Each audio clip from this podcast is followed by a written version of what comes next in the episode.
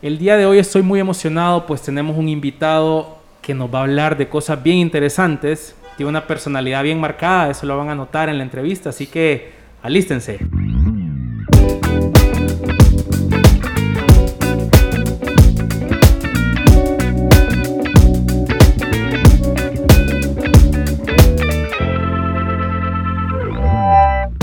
El día de hoy estamos con Marco Abadí. Marco, bienvenido, ¿cómo estás?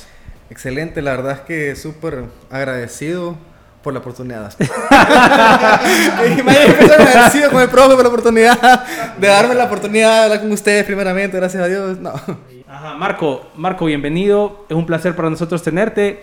Yo quise hacer como una introducción, pero mejor que vos lo hagas. Contanos a qué te dedicas. Ah, va, perfecto. La verdad es que un, el placer es mío por estar como invitado y que me tomen en cuenta. Eh, más que todo, te voy a contar un poquito de mi trayectoria. Eh, la pregunta siempre empieza, ¿a qué te dedicas y por qué?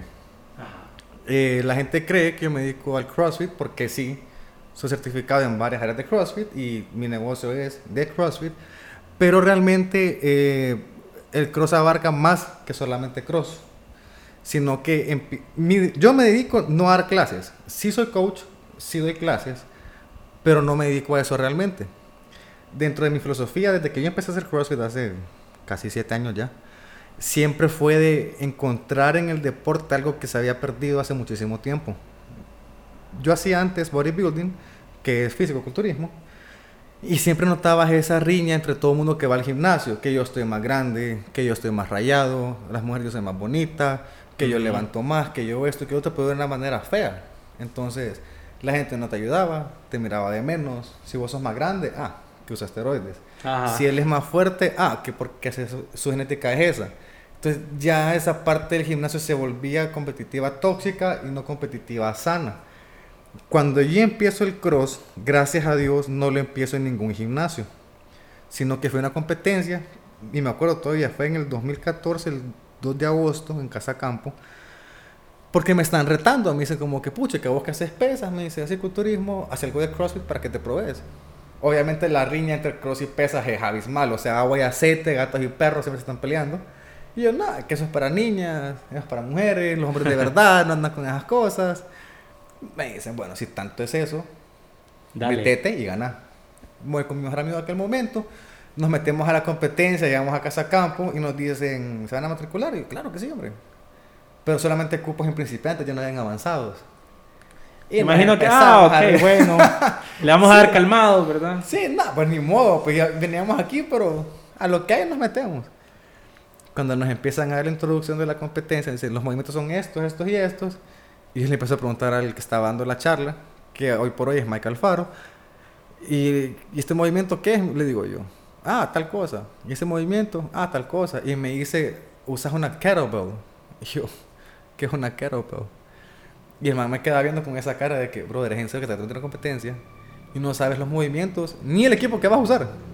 Yo miro su cara y yo me empiezo a reír. Esa cosa que vas al fondo como bala cañón me dice, eso es un kettlebell. Después te explico cómo hacer el movimiento. Ya, checa. No te voy a hacer larga la historia. Empezamos a hacer el evento, una competencia. Y teníamos todo con mi amigo, o sea, preparado, una estrategia montada por Sun Tzu, o sea, el Napoleón Bonaparte, desgraciadamente en Waterloo, porque no ganamos ni cerca. Nada, nada, nada. Empezamos bien, después de 5 u 8 minutos bajo el sol en la cancha de Casa Campo, te imaginas el mediodía, yo Uy, y ahí el sol cae. El vapor, o sea, el enjaulamiento que sentíamos por, por, hasta la presión de competir, pues nos empieza a pasar todo el mundo, un montón de flaquitos, chaparritos, gorditos, mujeres, y vemos que nos empiezan a pasar y a pasar y a pasar y a pasar. Escuchamos al fondo, ¡pip! que se nos acaba el tiempo, estamos en último lugar. Mi amigo se levanta y empieza a dar dos pasos a vomitar. Llega mi mamá corriendo a echarme agua encima con los gritos y que puta que reviví, que aquí, que allá. Salgo de la cancha yo también a vomitar y de ahí dije yo, wow, qué cool esto, dije yo. Esto sí es de hombre, esto sí es difícil. Lo bonito fue que en ese momento varias gente se acercó a darnos tips, a ayudarnos, a, a, darnos como un par de consejitos, cosa que si he competido en culturismo no pasa. En culturismo te estás viendo vos en, en backstage, tras bambalinas, con ese odio, con todo el mundo. Nadie se habla, todo el mundo está enojado, todo el mundo está lleno de hormonas, que riña horrible que más bien entre más te pueda fregar a vos, más te voy a fregar. Y ahí era todo lo opuesto, o sea, eh, man, creo que si ese gesto te puede ir mal y todo el mundo comentando y diciéndose que aquí, que entonces me gustó bastante y eso lo quise replicar toda mi vida. Que en el gym pasado que tuvimos en TTC, Tegu Training Center, fue el éxito. Que había un punto en el cual de la gente no llegaba para hacer ejercicio. O sea, ya era más una terapia grupal para todo el mundo. Ok.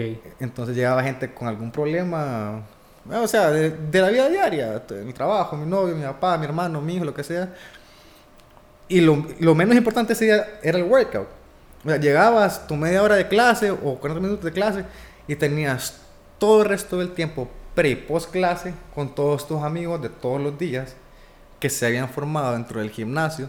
Entonces ya pasó de ser un gimnasio o un centro de entrenamiento a ser un club de amigos, a hacer tu hora cool del día, no por el workout, sino por haber entrenado con tus aleros. Ajá. Entonces yo me dedico a eso, a formar eso, a formar esos grupitos, esas amistades. Entonces si vos entras a Warehouse, que es el, el gym de ahora, Ajá, correcto. vos vas a ver a los grupos armados. La gente llega, se sienta, se cuentan el día, hacen su clase, terminan, se siguen contando el día. Entonces yo no doy clases.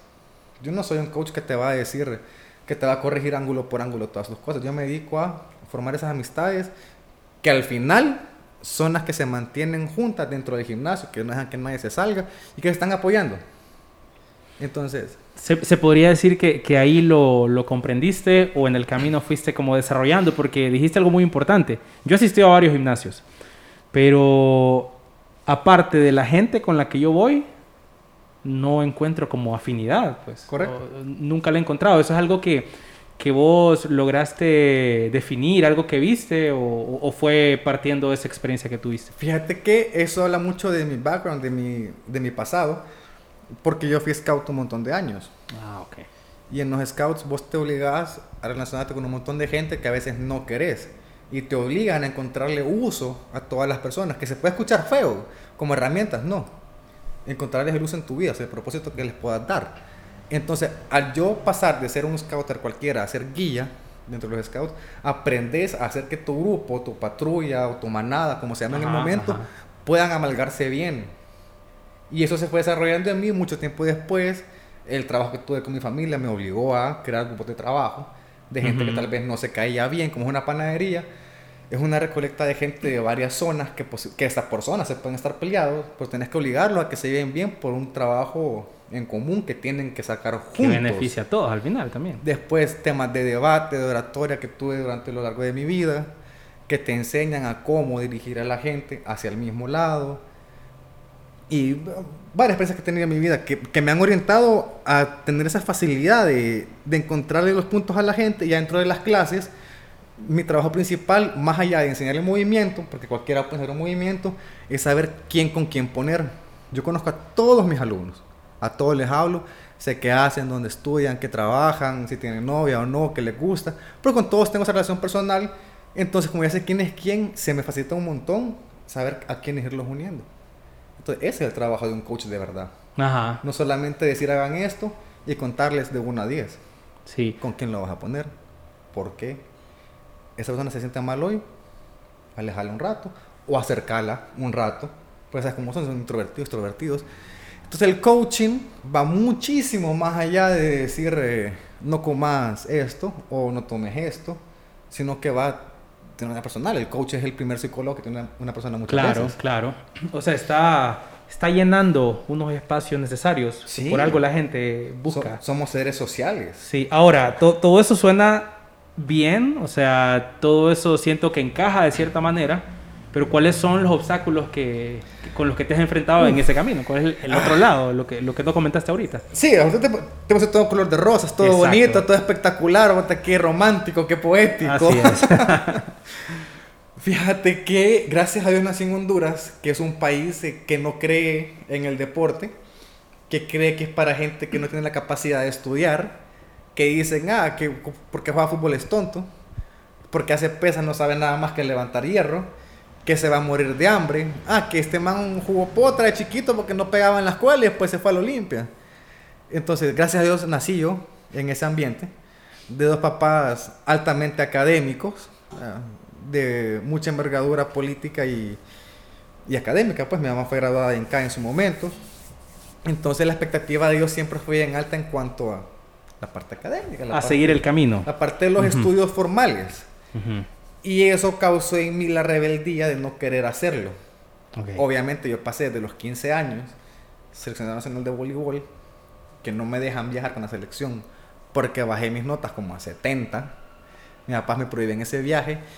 Y ahí empieza esa lucha mía contra el sistema en el cual vivía y todo lo demás de, todo el mundo decir, te vas a morir de hambre, estudia, graduate, que estoy que yo no que esté mal, o sea, está, para mucha gente es la carrera lo correcto que hacer.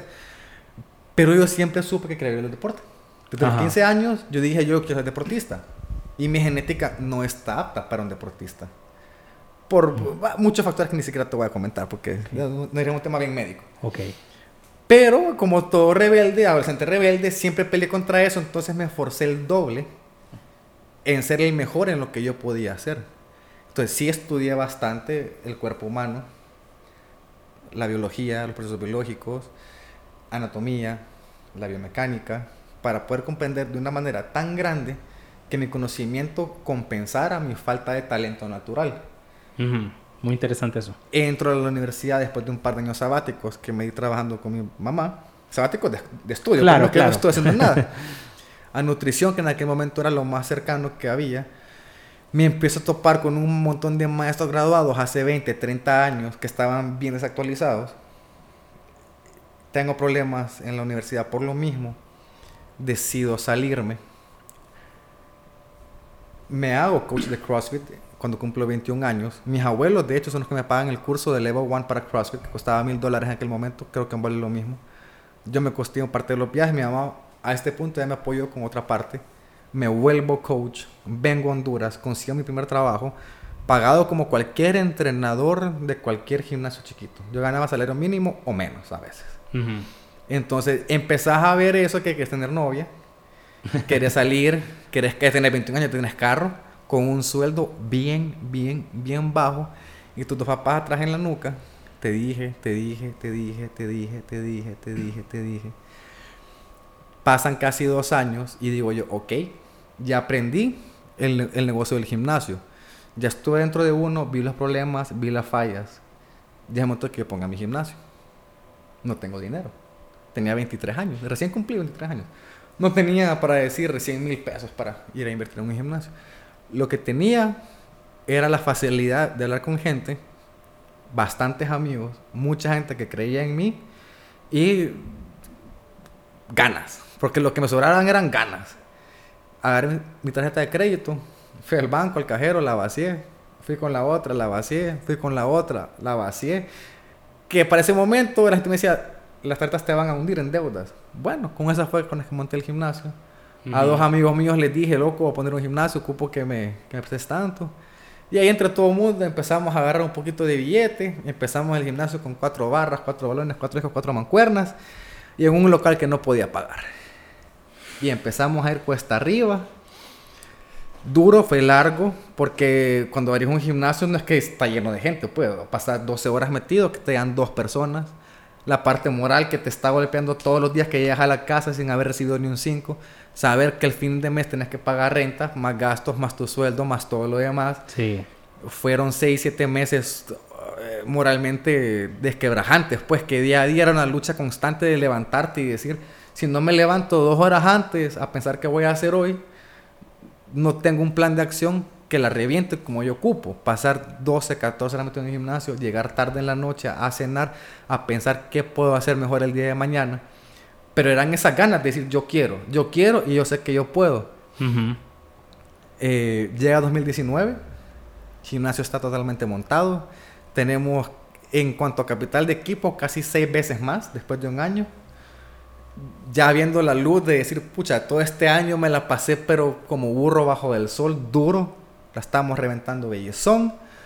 Eh, mi mamá se va a los estados, yo me mudo solo un tiempo. Bueno, que sigo viendo solo, pero con mi novia ya empiezo a vivir solo, tengo dinero, estoy ganando bien, mi vida está saliendo adelante y le muestro al mundo, no ocupaba el título de la escuela, eh, perdón, de la universidad, lo que ocupaba era mi conocimiento de certificados, cursos y autodidacta, más la gana de decir yo puedo. Y viene la pandemia.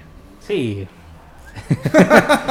y, y, esa, y esa parte es la que ya todos nos sentimos identificados de cierta manera, ¿verdad? La gente que nos está escuchando, me imagino que ahí estaban esperando ese, e, ese golpe, pero al final, eh, o sea, al escucharte te veo como así tenía que ser, pues. O sea, así tenía que ser. Es que, yo te digo algo, yo desde que nací en Honduras, por tener todo en contra, para que me obligara a dar el 120%, porque la cosa es fácil, das el 50% y salís a flote.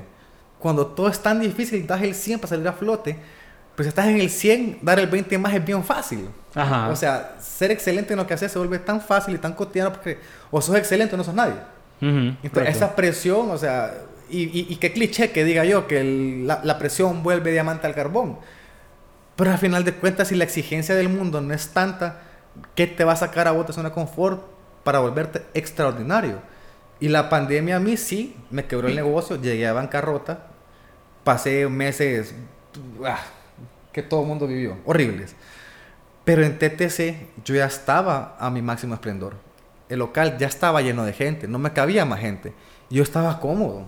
Jamás hubiera expandido un horizonte nuevo si no me hubiera forzado la vida a hacerlo. Ahora el nuevo gimnasio es cuatro veces más grande, tiene el doble de equipo y el proyecto de expansión es diez veces más porque la vida una vez más a punta de presión me obligó a salir de lo que ya tenía hecho bien a volverme otra vez extraordinario porque ya mi 120% de antes ya era para mí lo normal. Ajá, correcto. O sea, trabajar 15 horas al día para mí era lo normal, o sea, era parte de mi diario vivir. Ahora, volver a trabajar 20 horas al día y dormir 4 ya se vuelve otra vez otro reto que lo estoy volviendo a vivir. Pero no hay cosa más linda que levantarte todos los días con deudas, con bancos llamándote, con estrés. Para agarrarle amor. Y tener que levantarte y tener un día bueno, llegar a tu casa en la noche, decir, hoy metí siete personas al gimnasio, estoy a tres más de pagar la renta, mañana las hago. O sea, y vos te ves al espejo todos los días, tenés que verte y pegarte en el pecho y decirte, vos sos el hemos plateado, vos podés.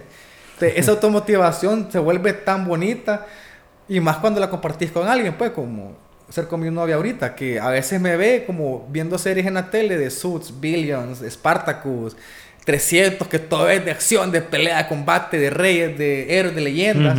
Y me dice, ¿por qué no te ves eso? Yo, es que mi vida es así. Ajá, de cierta manera te he reflejado en eso. Tengo que hacerlo y tengo que decirlo. Si yo no me lo digo a mí mismo, ¿quién me lo va a decir? ¿Cómo me la voy a creer? Sí. Si yo me la creo, la gente me la cree. Exactamente.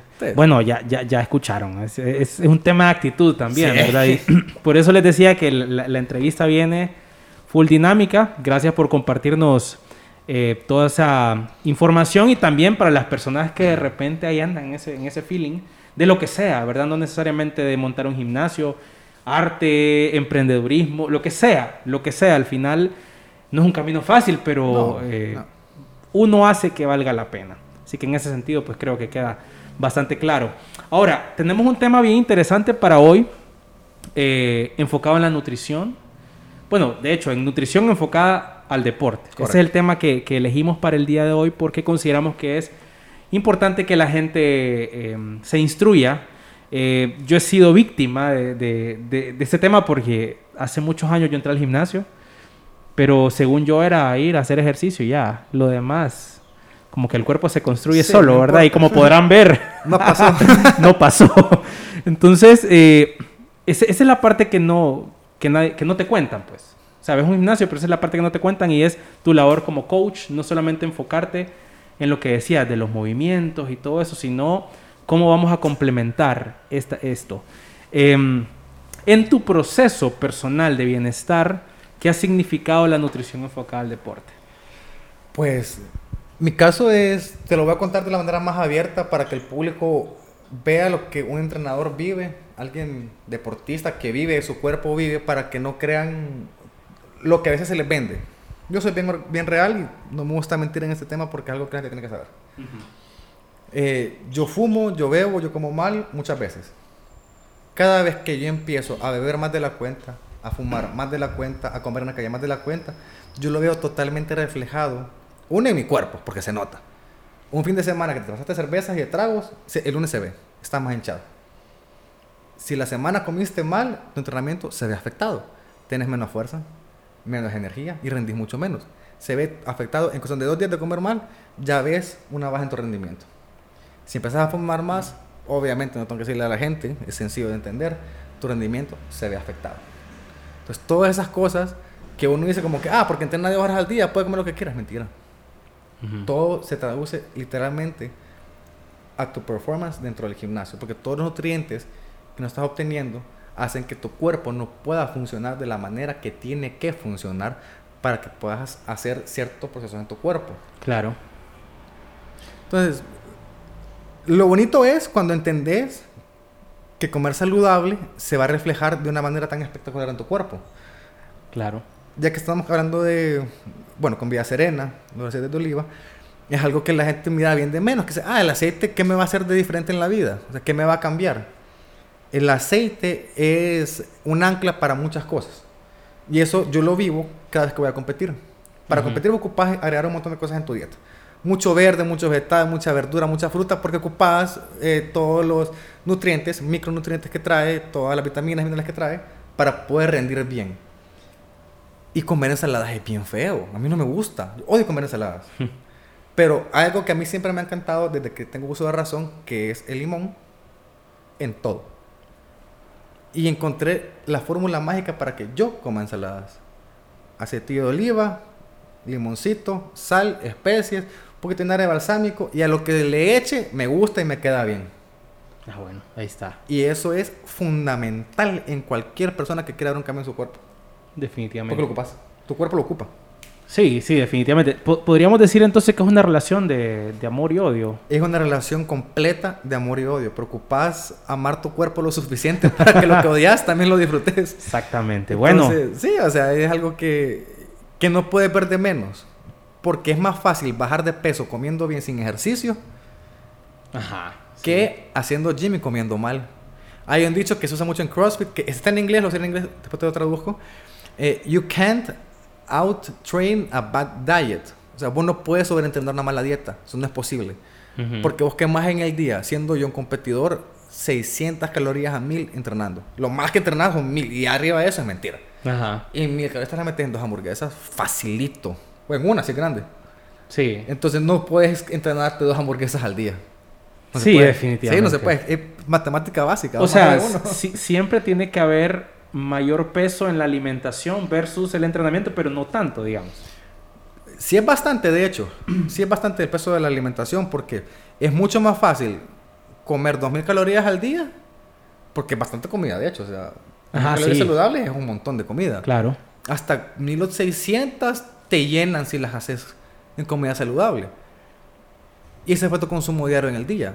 A comerte 2.600 y tener que quemar 1.000 después.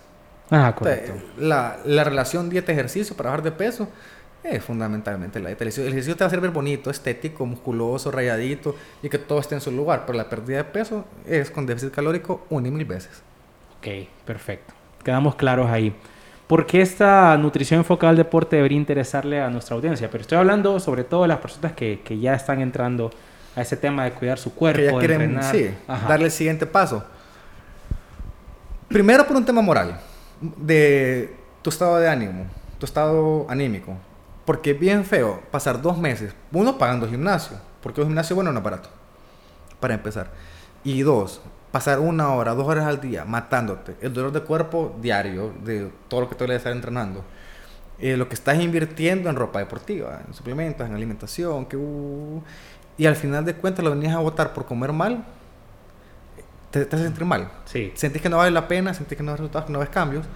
Entonces, si vos querés ver un cambio, y hasta relativamente rápido, porque tampoco es de un día para otro, si no estás con la parte de la alimentación, no lo vas a ver. Entonces, te vas a desmoralizar vos solo y lo vas a botar todo. Vas a decir, no, esto no sirve, mejor me quedo gordo. Entonces, a todo no tiene que importarle, porque si vos mentalmente lo seguís queriendo, lo vas a seguir haciendo. Y si mentalmente ves los cambios, si te ves la ropa más, más holgada, te ves en el espejo ya más bonito, ya se te caen menos las cosas, ya andas un poquito más socadito, querés seguir, se vuelve adictivo el proceso. Claro, definitivamente. Me, me, pasó en algún momento, que no, que no se note ahorita. ok, leí por ahí, porque yo obviamente también estoy aprendiendo. Leí por ahí una frase que decía, la suplementación no es fundamental para los resultados, lo importante es un correcto timing nutricional. ¿Qué opinas al respecto? 100% y 0%. La suplementación está bien sobrevalorada Muy poca gente la ocupa realmente y menos de lo que creen. Yo en los últimos cuatro años solo consumo tres suplementos que son creatina, que es baratísima, es el suplemento más barato del mundo. Preentreno, que básicamente es cafeína, para que me dé energía. Y proteína cuando no puedo comer suficiente para alcanzar mi requerimiento de proteína. Aparte, todo lo demás es marketing de venderte paquetes de 3.000 empiras que no ocupas. Y el timing, te voy a ser sincero, dentro de mis estudios y certificaciones se habla bastante de que comer a qué horas funciona y a qué horas no funciona, a qué hora engorda más, a qué hora engorda menos. Tiene razón y tiene mentira. ¿Qué tiene razón? Comer adecuado preentreno te ayuda a rendir mejor y post-entreno a recuperarte mejor. ¿Cierto? Totalmente cierto. Pero hay un malentendimiento de que comer después de ciertas horas se convierte más en grasa o no es igual de efectivo que aquí, que allá, que esto y que el otro. Y la verdad es que no es cierto. Al final calorías entran, calorías salen. Entonces, esa regla matemática se mantiene para cualquier hora del día. Entonces, eso de que la fruta después de las 4 se convierte en grasa, mentira. Porque si yo entreno a las 6, esa fruta la usé en energía. Ajá, correcto. Aunque me la haya comido a las 5 y media. Si entreno a las 9 de la noche y me la comía a las 8.55, esa fruta, esa fructosa y sucarosa que traía, la convertí en energía. Entonces se vuelve mentira. Pero lo que sí fue del timing sí tiene que ver porque me la comí antes de entrenar. Ajá. Como energizante preentreno. Entonces sería ubicarla conforme al entreno. Conforme al entreno. Ok. Entonces sí, tiene que ver en muchas cosas. Y hay un par de cosillas ahí que hay que entender ya más químicamente hablando, pero son detalles muy específicos para gente muy dedicada al deporte. Ok, de acuerdo, de acuerdo. Ahora, eh, vos mencionabas mucho lo de sos autodidacta, o sea, te, te, te interesa algo, vas, eh, lo investigás, lees, etc. Eh, dentro de tu experiencia, ¿consideras que existe alguna fórmula de éxito en el proceso de los de, para lograr resultados? Uf. Si te la ponemos matemática, si está esa fórmula de actitud más aptitud elevada al cuadrado, te equivale al éxito. Sí, sí la he escuchado, sí, sí, sí la he escuchado la fórmula. Pero también está la otra fórmula de 80 dieta, 20 ejercicio, también existe. O la del 80-20 que también le llaman 80% de lo que vos desees y el 20%, perdón, 80% de lo que vos tenés que hacer y el 20% de lo que vos desees hacer para balancearte en lo que te gusta también y tus pecadillos diarios. La fórmula va a cambiar de persona a persona lo que estés haciendo. Mientras que vos mantengas la simple resta y suma de calorías diarias, ya tenés un pie adentro del éxito, totalmente. Porque es calorimetría básica, como te digo, uno más uno es dos. Entonces sí, de cierta manera sí, sí existe, ¿verdad? sí, calorimetría. Mientras vos consumas menos calorías de las que estás gastando, estás bajando de peso. Y si querés subir de masa muscular, más calorías de las que estás gastando para crear tejidos, que es el anabolismo. Entonces, esta fórmula sí existe. Perfecto, ya lo que cambia es según cada caso. Según cada, caso que se vuelve ya específico para cada quien. Excelente. Ahora, contanos tu mejor experiencia en la que ayudaste a un cliente, tengo... paciente. Ah. La primera que se te vino a la mente e-, es... Ay, son dos, son dos, son dos. Ok, bueno, veamos, veamos. Y yo no tengo clientes, yo tengo alumnos. Alumnos. Porque a todos les enseño. O sea, como te digo, yo estoy para enseñar. Ok. No para cobrarles, aunque sí tienen que pagarme, claro. Hay que subsistir de Hay cierta que subsistir. manera. Okay. Hay dos casos. Uno de... De repente se identifica ella. Tal vez llega el, el, el, podcast a sus oídos. Se lo voy a mandar para que me acuerde que se acuerde que se me el nombre, que ya no la veo. Bueno, eh, llega una vez una señora de 66 años, si no me equivoco, bien gordita, bien gordita, con las rodillas y las caderas pegadas. O sea, ella no podía caminar normal. Parece que las patas eran como patas de madera porque caminaba sin doblar nada. O sea, mínima flexión. Y ya con la nieta de 15 años. Entonces me dice, mire, me dice, yo casi no puedo caminar, pero mi nieta quiere entrenar. Entonces la traigo. Y yo la senté y le dije, mire, yo con todo el gusto del mundo voy a trabajar con usted, pero tiene que entender algo. Ocupar paciencia, disciplina y nunca desmotivarse. Y me dijo, mire, yo no puedo caminar, todo lo que llevo aquí para mí es ganancia y yo me derretí en ese momento. Dije yo, wow, qué espectáculo de mujer. Qué espectáculo. Después de un año y medio, ella se podía sentar en el suelo y pararse sola. En el suelo. De una mujer que ni la silla se podía levantar porque no podía doblar sus rodillas. ¿Tenés registro de cuánto tiempo llevó? Año y medio. Año y medio. Porque ella empezó Eh, justamente en junio del 2018 y terminó de entrenar en pandemia. Por la pandemia obviamente ya se ha dado, o sea, se volvió hasta complicado atenderla en su casa por uno nunca sabe lo que le puede dar a su casa y, Claro. y- y perjudicarla por, por algo no vale la pena. Año y medio le tomó a ella sentarse y levantarse, pero ya podía. Ajá, correcto. Entonces, ella es abogada y me cuenta que en la- una fiesta de abogados que hubo una vez, eh, todo el mundo se paró a bailar. Ella se paró, empezó a bailar y todo el mundo le hizo un círculo de lo asombrados que estaban de haberla conocido sin poder caminar.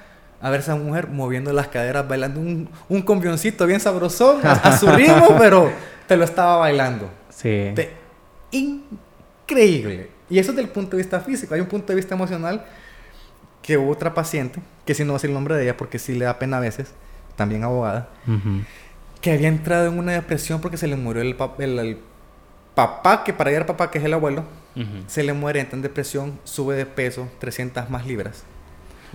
Llega al gimnasio, casi llorando, y me dice, ocupo entrenar, me estoy muriendo por la hora que estoy y me quiero matar. O sea, mi papi se murió, él era la razón de mi vivir, y sin él yo no ocupo nada, mejor me mato. Me dio la llave de su apartamento, me dijo, vivo en tal apartamento, en ecovivienda, si yo no vengo un día, anda a buscarme, porque pueda que esté muerto. Y si no, Uh. sacame, sacame. Y así como, sin conocerla, sin saber quién es, sin nada, o sea, alguien que venga así de la nada, Depositó su vida, prácticamente. así, yo quedé como, ¡ay, Dios! ¿A qué me estoy metiendo? Yo no le dije que no, obviamente le digo que sí. Sí, claro. Después de un montón de tiempo, asmática también todavía y fumadora crónica, ¿va? Ok. que hasta, hasta hablar corrido le causaba cansancio. Híjole. Después de bastantísimo tiempo, incluso en pandemia la seguía atendiendo a ella, eh, le bajó mucho el cigarro, consiguió novio, ya su, su actitud había cambiado tanto de pasar encerrada todo el día en la casa pensando en matarte, a salir y, y- y tener cita, conocer gente, tener novio. Un gran salto, definitivamente. En cambio, empezó a trabajar otra vez, conseguir nuevos clientes, a manejar una parte de la, de la familia. Y vos le hablas ahora y es una mujer totalmente alegre que volvió a ser la persona que era antes de lo que le había pasado. Incluso con más conciencia, me imagino. Mucho más conciencia.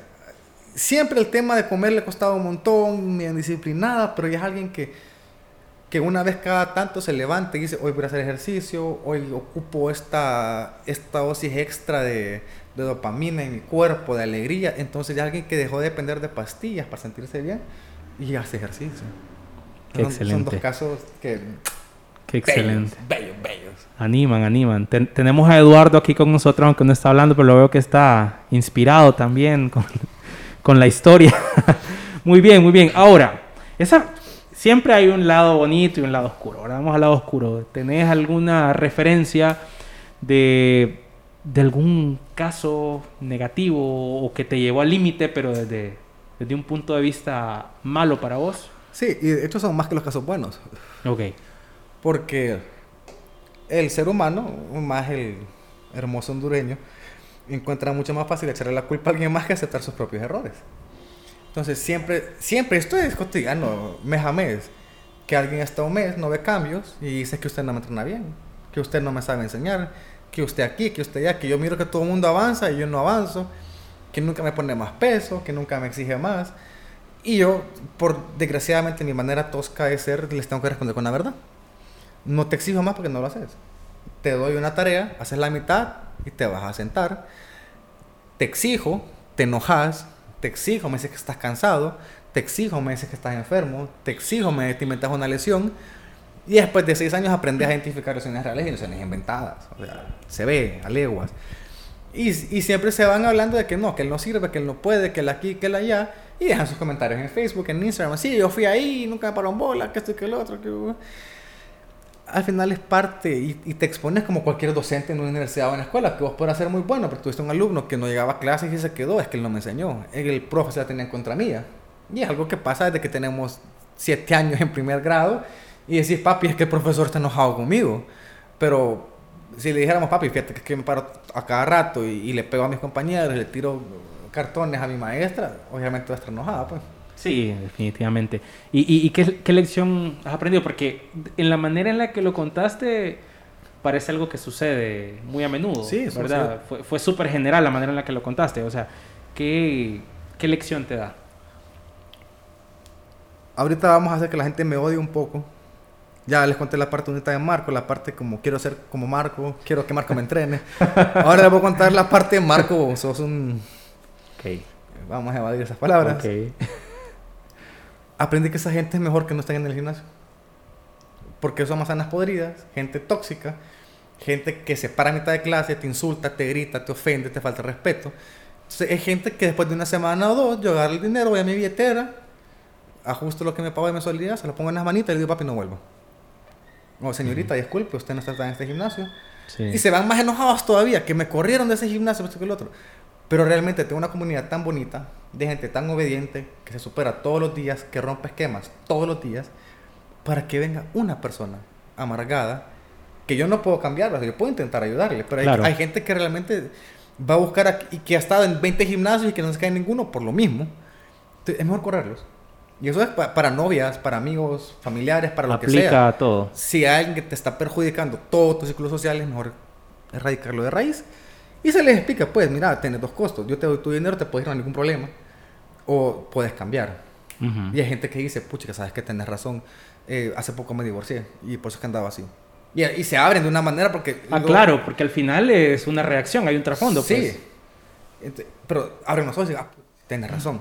Y hay gente como que, ah, uy, qué arrogante, qué pedante, qué, qué- qué grosero, qué mal educado. Y agarran su dinero y se van. Y Ajá. ambos son ganancias. Sí. Ambos son Es ganancias. que, es que aquí, aquí entramos en, en un, en un tema comercial en el que dicen el cliente siempre tiene la razón, pero estamos hablando de, si lo vemos desde un punto de vista de negocio, es un negocio en el que vos como vendedor ocupás del cliente también para que se pueda cumplir el, el La- objetivo la meta. final, la meta, ¿verdad? Entonces, por eso, Sí. por eso sucede. Y yo siempre le digo a la gente que entra al gimnasio de entrada, eh, ustedes no tienen la razón, ustedes no saben lo que ocupan, no saben lo que quieren, por eso me están pagando a mí para que yo les diga qué hacer, cómo hacerlo y qué van a alcanzar. Si ya superan todo lo que yo sé, no me estarían pagando, pues. Ah. Comprarían su equipo que será más barato y se quedan en su casita. Entonces, hay puntos en los cuales si vas a un restaurante y la comida está mala, hay que cambiársela. Pero si están para aprender, o sea, no saben más que el que está enseñando. Y el punto de vista comercial, qué bien que lo tocas.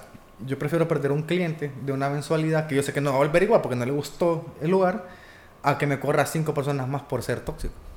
Ajá. Entonces, ya, ya eso va con experiencia de que yo estuve en un gimnasio que era bien tóxico antes de, de- de estar por mi cuenta, que vi esos casos a morir, que había uno que envenenaba a un grupo y se iba todo el grupo. Entonces ya lo detectas de Mm. entrada. Ah, este, este- esta persona me va a dar problemas más adelante con este grupo. Entonces, mejor lo quitamos ahorita antes de que me siga sacando gente. Ok, bueno, interesante ahí para la gente que, que está comenzando desde un punto de vista de negocio, hay que ponerle ojo a todo Sí. esto. Muy bien, eh, toda esta parte de mm, informativa de la nutrición y esas experiencias, pues, pues eh, me imagino que la gente que asiste al gimnasio pudo identificarse con algunas de las situaciones y demás. Eh, vamos a ir cerrando ahorita, pero quiero hacer una parte más em, dinámica, digamos. Este, nosotros siempre hacemos como un pequeño guion y te indico, vamos a hablar un poquito de esto y lo otro, pero, pero sí me quiero tomar un, un tiempo para eh, darte una serie de palabras y que vos me, me vayas diciendo qué es lo primero que se te viene a la mente, eh, para que la gente conozca un poco más acerca de... Palabras sencillas, Sí. ¿verdad? No, no, no, no nos vamos a ir a... Ahí esta posición. Sí, exactamente. Bueno, ok, comenzamos. CrossFit, CrossFit comunidad. comunidad. Inspiración, ¿Yo? miedo. Yo. Interesante. No, mi- mi- miedo solamente a la oscuridad porque no es lo que está dentro. Ok, ok. Dieta, Comer rico. ok, interesante. Mito, Las frutas engordan. objetivo, Hay que lograrlo sí o sí. aceite de oliva. Vida serena. Ex- Y no fue planeado, para que Sí, sepan, sí. no fue planeado. Aquí te- tenemos a Eduardo Valderramos, puede dar fe, puede dar fe. Ok, ¿tenés alguna frase favorita que te ha acompañado en este tiempo? Uy, hay una Y me voy a poner un poquito religioso ahorita, que es un versículo Ujú. que ha sido un pilar y un cimiento en casi todo lo que yo decido hacer. Y cuando tengo miedo, es lo que hago. No se lo voy a leer porque está larguito, pero si lo quieren buscar es Deuteronomio 20 del 1 al 4. Básicamente dice, cada vez que tengas miedo de ir a la pelea, confía en mí, yo voy a ir adelante de vos y voy a ganar las batallas por vos. Y la gente dice como que, ah, pucha, promesas de ganar, de ganar, de ganar, de ganar. Hay que creer antes y el contexto bíblico es, antes de que el pueblo de Israel se fuera a conquistar, había, a Jericó, había que pasar por un río, que era el Jordán. Entonces tenían miedo, porque decían, ¿cómo vamos a ganarle a estas murallas tan gigantes? Entonces dice, confíen en mí, hagan, y les dan un- una serie de pasos, si las hacen, vamos a ganar. Y eran pasos bien locos, o sea, que en aquel momento era como, esto está loco, esto no va a servir. Pero si vos confías y haces lo que tenías que hacer, hay recompensa. Entonces, mientras vos hagas tu parte del trabajo y trabajes bien duro y sigas las órdenes, al final siempre al que trabaja siempre le va bien. Totalmente de acuerdo. ¿A quién admiras? A mis padres, dos señores, pero increíbles, un par de burros para trabajar. Ok, y, y- y algo muy importante que, que- que- que mencionaste y quiero sacarlo a flota ahorita es que decías que al inicio querían que siguieras con su camino enfocado a, A lo a los estudios, a lo de ellos. Sin embargo, después dijiste que te, te apoyaron, ¿verdad? Mencionaste que tu mamá te Sí, apoyó. Entonces, sí, sí. Es que al final eh, el deber de un padre es aconsejar al hijo lo que creen que es correcto. A veces se equivocan porque son humanos y a veces no se equivocan porque son más inteligentes que uno tienen más experiencia. Y todo lo que hicieron fue con mucho cariño y con mucho amor. O sea, nunca lo hicieron para decirme, te odiamos y queremos que seas infeliz. Requiere madurez entender que los padres siempre quieren lo mejor para uno y te van a orientar en base a lo que ellos han vivido. Claro. Como desde, desde su experiencia, como transitar el camino más seguro según ellos. Correcto, y está perfectamente bien, o sea, no tiene nada de malo, simplemente que al final yo decidí otro rumbo. Y cuando entendieron que era lo mío y que vieron que no era chiste, que no era broma, que simplemente era una rabieta, ya después de 10 años, yo llevo en el deporte 13 años, yo empecé a voleibol a los 12. Ujú. Después de 13 años, 14 cumpliendo ahorita, en lo mismo dice como, ah, bueno, si es cierto, entonces iba en serio la cosa. Y ahí dice como, ¿qué? Si este es tu camino, echémosle a nosotros juntos. Perfecto.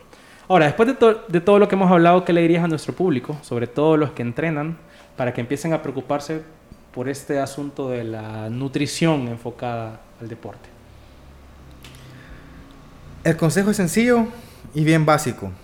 Si no estás dispuesto a que tus otras 23 horas del día aporten a la hora de entrenamiento, no estás en nada. O sea, entrenar es 4% de un día, la alimentación es el resto del día, desde el snack del desayuno, el snack del almuerzo, de la cena, cada salida con tus amigos, todo eso influye más que tu entrenamiento.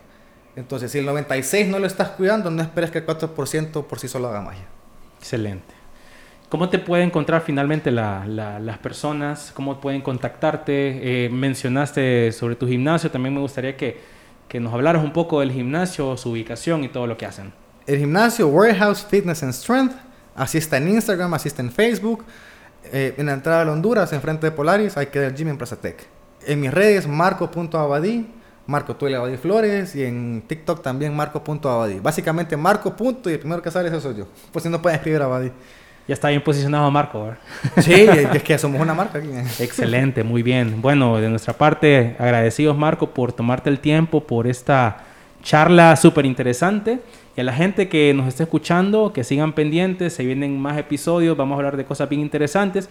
Y con Marco tenemos un par de, de cositas también que se van a dar cuenta en los próximos días. Así que gracias a Vida Serena por el espacio, por seguir informando sobre estos temas tan importantes para la gente y nos vemos o nos escuchamos, mejor dicho, en el próximo episodio.